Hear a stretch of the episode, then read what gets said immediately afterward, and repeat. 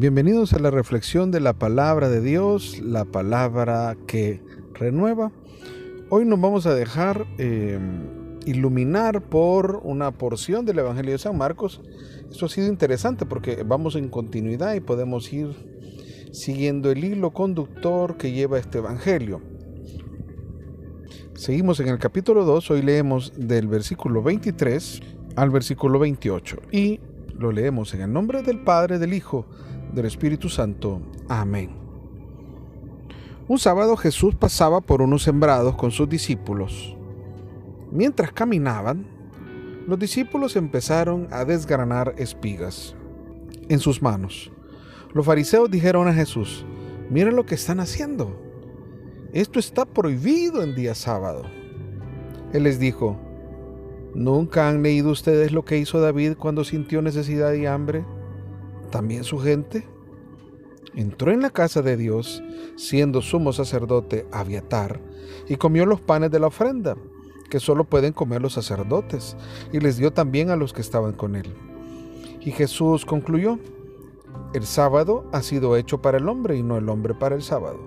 Sepan pues que el Hijo del Hombre también es dueño del sábado. Palabra del Señor Gloria y honor a ti, Señor Jesús.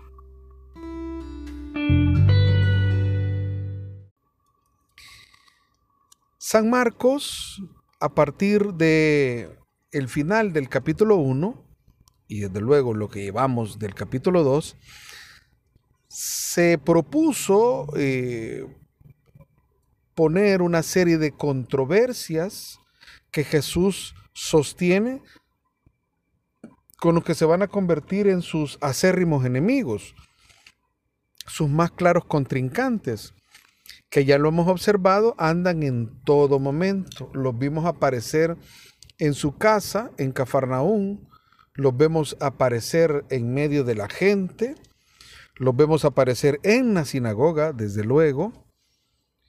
Eh, y aquí no sé cómo de dónde aparecieron, pero estos aparecían por todos lados. Cuando un día, mientras iban caminando, Jesús, en su acción misionera, mientras iba caminando con sus discípulos, aquí los vuelven a sorprender en algo. Es curioso, pero pareciera ser que mientras se está trabajando, sirviendo, misionando, evangelizando, mientras está produciendo, pues, para el reino, siempre van a aparecer estos benditos adversarios de Jesús. Yo quiero que vayamos un poquito más al trasfondo de esta situación, porque esto es eh, similar a, a una analogía de que cuando es que apedrean los mangos para bajarlos, y precisamente los mangos se apedrean cuando están maduros, es decir, cuando han llegado a un punto que pueden servir, cuando se produce. Un árbol que no produce nada, nunca nadie lo va a apedrear, es más, ni le hacen caso, ni le toman en cuenta.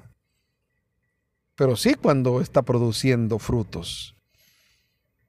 Me parece sobre interesante el resaltar el hecho de que mientras iban caminando, o sea, mientras iban evangelizando, mientras iban misionando, mientras iba operando el reino de Dios, a medida iba operando, iba creciendo, iba caminando el reino de Dios, iba avanzando el reino de Dios, precisamente debido a que iba caminando, que iba avanzando, que estaba operando, que estaba comenzando a dar frutos el reino, es precisamente ahí donde salen los adversarios.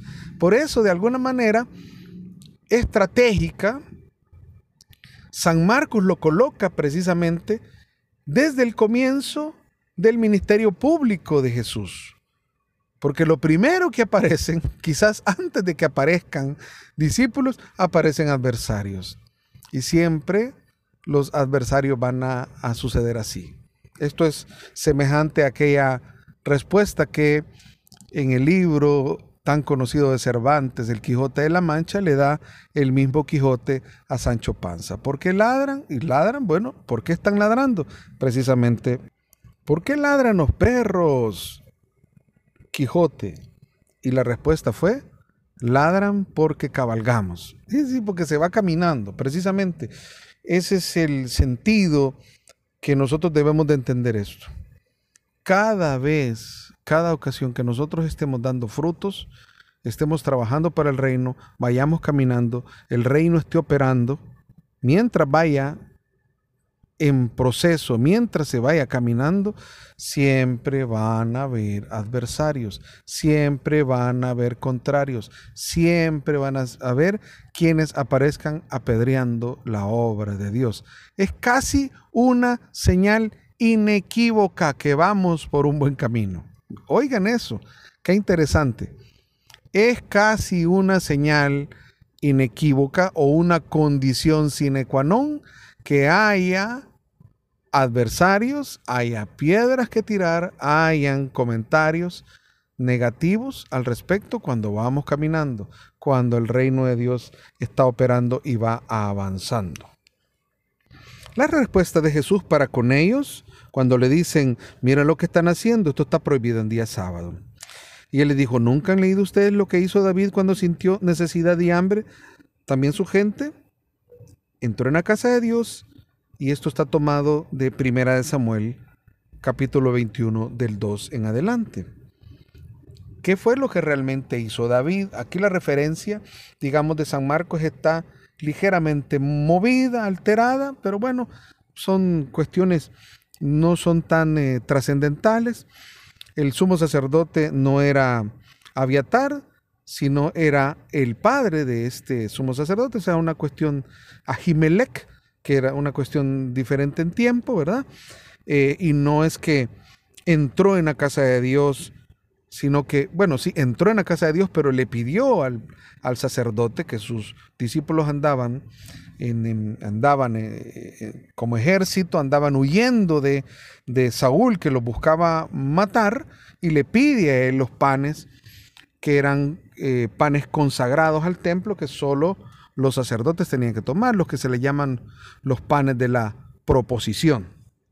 Y precisamente frente a esta respuesta de Jesús, que realmente es una repregunta hacia ellos, no han oído ustedes, ustedes que son maestros, ustedes que son expertos en escritura, no han leído lo que la escritura dice. Lo que le está diciendo es, bueno, alguien en una condición en especial rompió con ese precepto de la ley.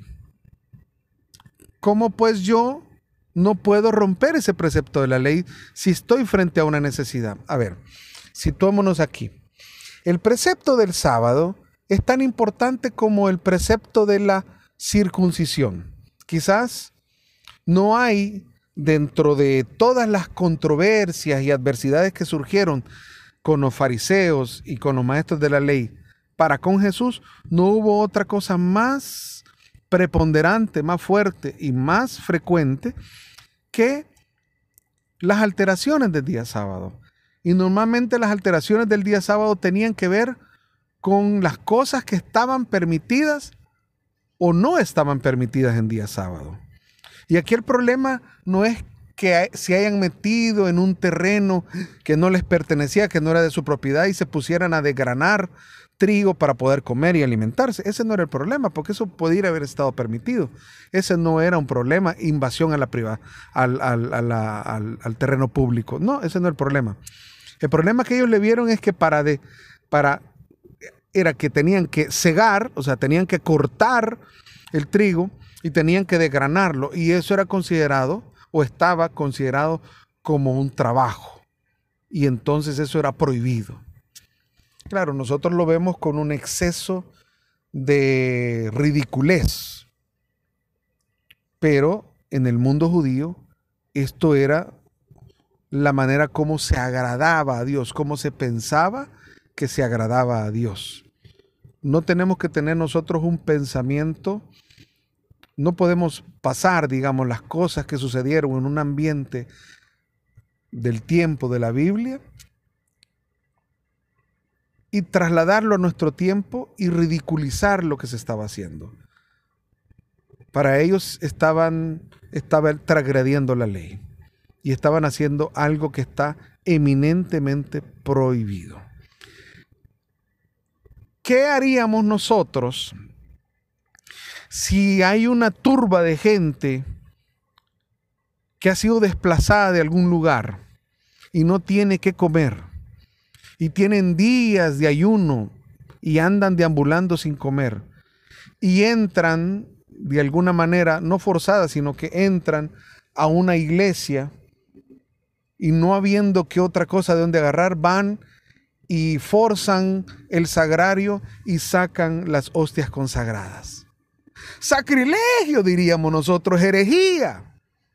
Han cometido un agravio contra el cuerpo y la sangre de Cristo. ¿Verdad? Nosotros lo veríamos de esa manera. Ah, nosotros nos asustaríamos, nos pondrían los pelos de punta. Bueno, los que tienen la fortuna de tener pelos. Eso es lo que sucedió para los judíos.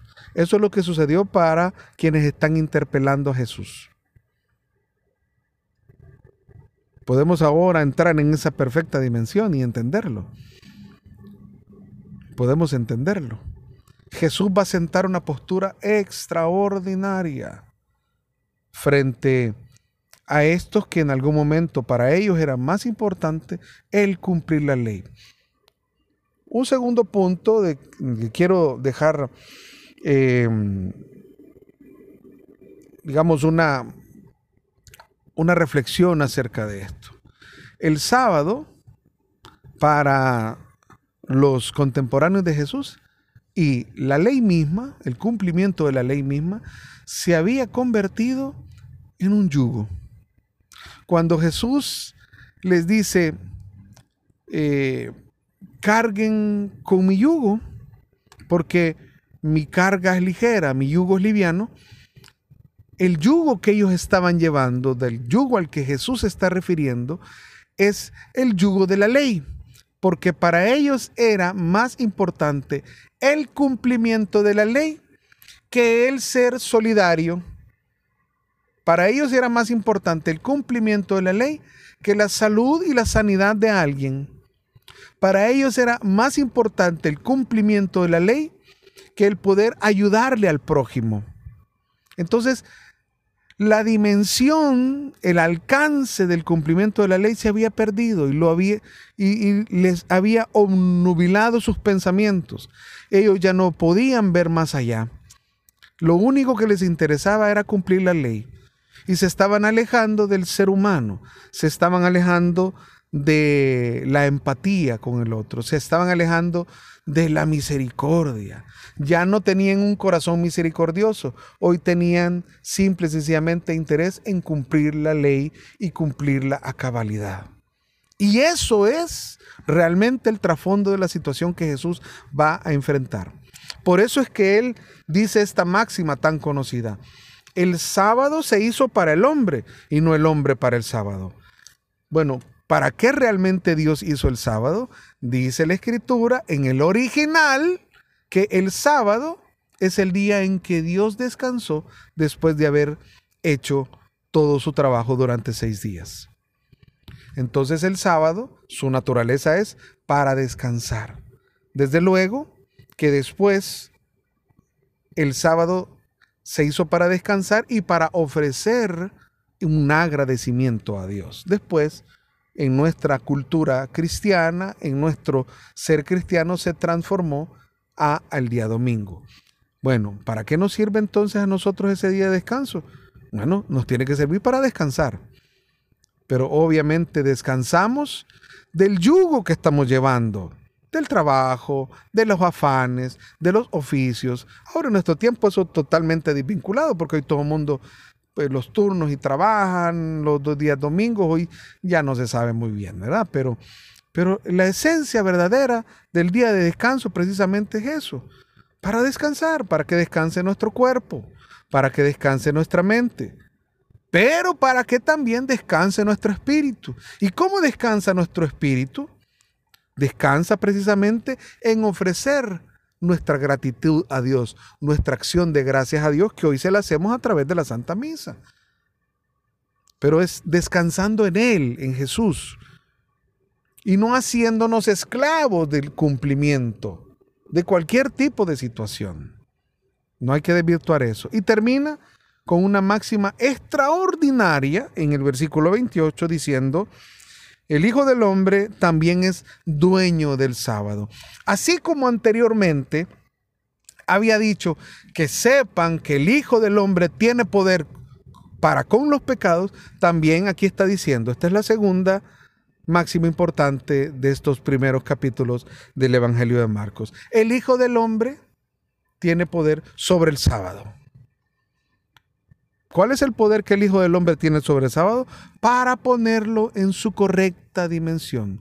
También, hermanos, para que hoy nosotros no nos olvidemos que no, no tenemos que dejarnos esclavizar por nada, ni por nuestro trabajo, ni por cualquier tipo de obligación. Aunque este trabajo sea nuestro apostolado de iglesia, nosotros no podemos ser esclavos de eso. Tenemos que poner en nuestra correcta dimensión los días son para alabar y glorificar el nombre de Dios y para que también descansemos de nuestros afanes y de nuestras tareas. Dejemos que esta palabra de Dios complete lo que deba de hacer en nuestro corazón y que el Espíritu Santo se valga de ella para iluminar nuestro camino diario. Que el Señor siga bendiciendo tu vida y siga haciendo que su palabra sea palabra que renueva.